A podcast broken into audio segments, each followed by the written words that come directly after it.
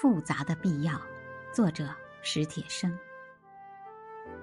母亲去世十年后的那个清明节，我父亲和妹妹去寻过她的坟。母亲去的突然，且在中年。那时我坐在轮椅上，慌然不知要向哪儿去。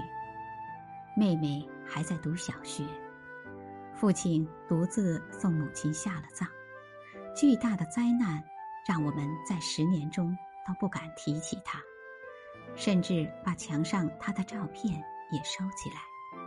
总看着他和总让他看着我们，都受不了。我们才知道，越大的悲痛，越是无言。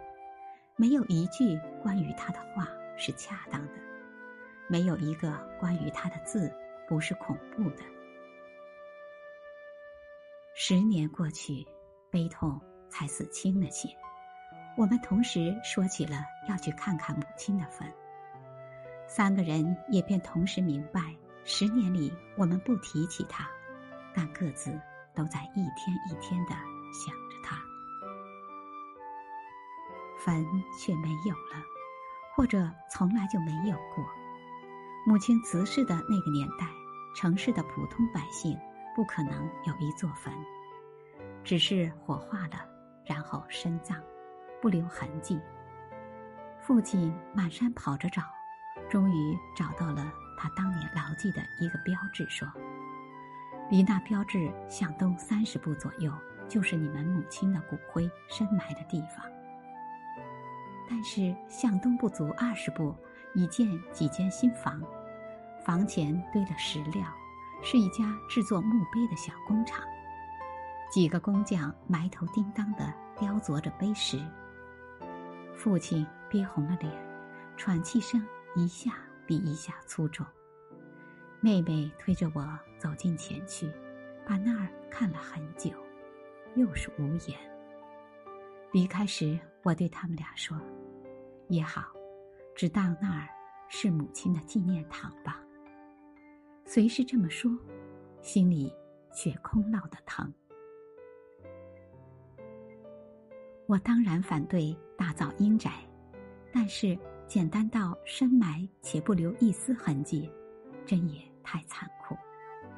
一个你所深爱的人，一个饱经艰难的人，一个无比丰富的心魂，就这么轻易的被删减为零了，这感觉。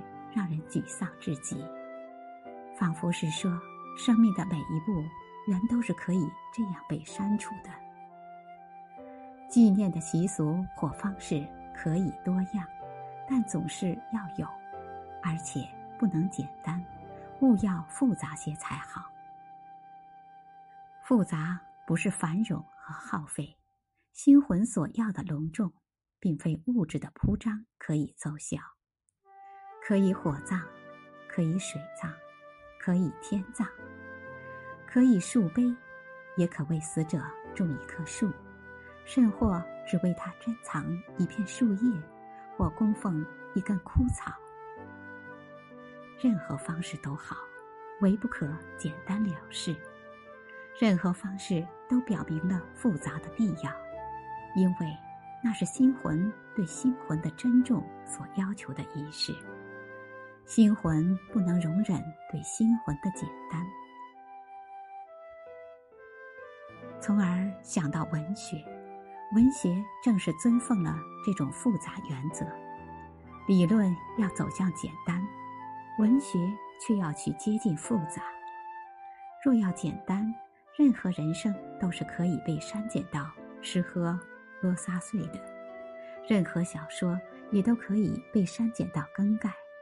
任何历史都可以被删减到几个符号式的伟人，任何壮举和窃逃都可以被删减成一分光荣加一分耻辱。但是，这不行，你不可能满足于像孩子那样只盼结局，你要从复杂的过程看生命艰难的处境，以想隆重与壮美。其实，人间的事更多的都是可以被删减，但不容被删减的。